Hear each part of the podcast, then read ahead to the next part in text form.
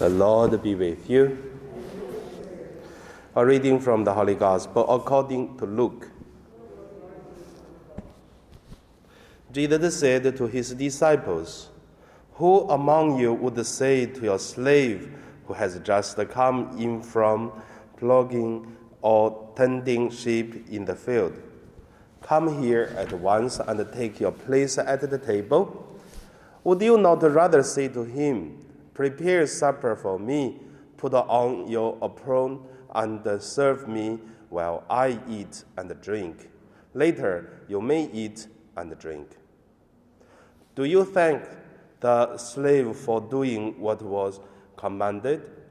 So you also, when you have done all that you were ordered to do, say, We are worthless slaves we have done only what we ought to have done. The Gospel of the Lord.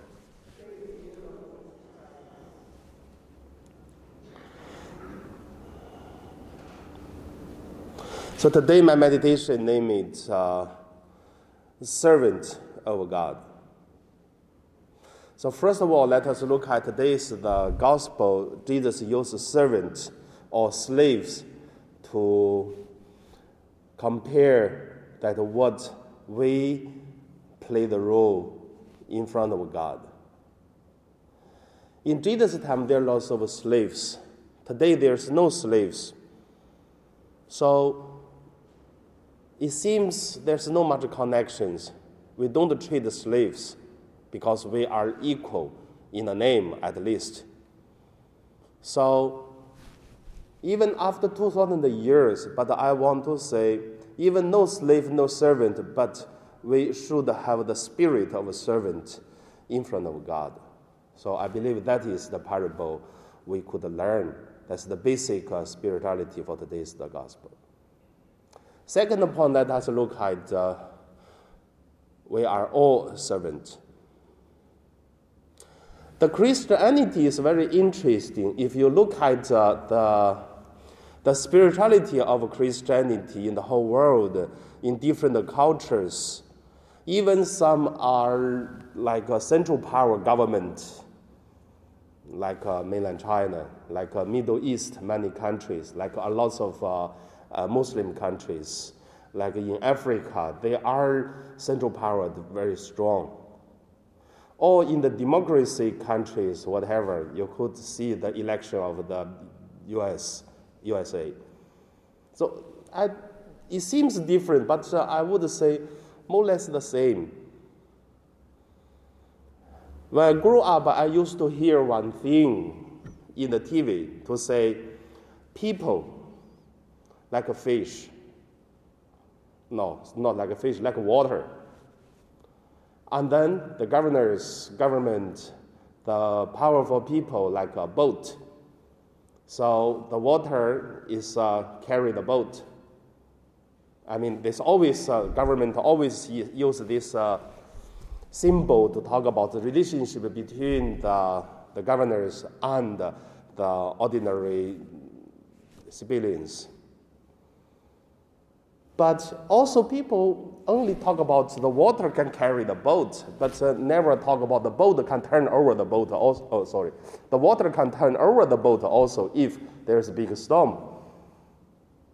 So from this, we could see people just pick up what they like to see, want to, uh, uh, people just focusing on what they are interested. But the Christianity gave us another way of understanding the relationship between whatever the governors or the ordinary people. We call we are all sinners. Means each of us we are guilty for something. We do something wrong. Each of us we are weak. Maybe a person can be a good uh, teacher. Maybe he is not good of another thing. Maybe he's a good governor, but at the same time he's weak in other thing. Maybe some people good businessman doesn't mean he is a good successor for uh, politician things, for whatever. The Christianity teaches us based on we are all sinners. But at the same time, in another angle, we could see Yes, we are sinners, but at the same time, we are all servants of God. We serve the same God, serve the same uh, mission. Whatever the, the president or whatever a missionary or whatever uh, ordinary person, we are all servants of God. We serve the same mission, which is uh, eternal life, people's peace and joyful life, a basic need for the people's uh, surviving in the world. Everything that's servant's work.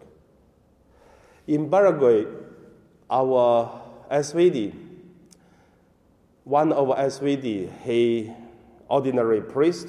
Later on, we elect him to become the uh, the provincial. Then later on, he become the bishop, and later on, he's the president in Paraguay. After some years, he out of the president. Now he's the senator in the government. I can see after this guy become uh, retired, he go back to SVD again. So, what kind of identity he is?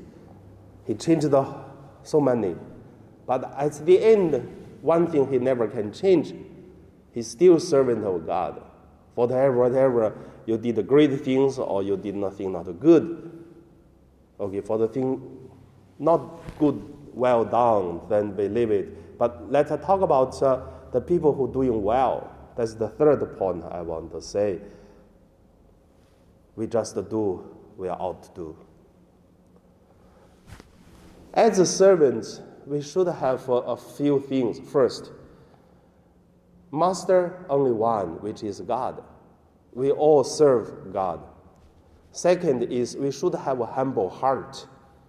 A humble heart very important because thinking about your helper in your house, your uh, workers in your company, even they do very good work, but you never allow them to say, okay, boss, you take another way, let me sit here. They never can do in this way. Servant means servant. So we don't treat the servants badly, but at the same time have to see the positions. We cannot ask a farmer which is no training, but uh, become a general and then leading the soldiers to work on uh, fighting on the war. So we have different rules. So the humble heart, it is uh, to know what kind of things we are good, we do. And then same time, even we don't, we just say, that's what we have to do, that's what we should do. Nothing should be proud. And also, a servant should have kind of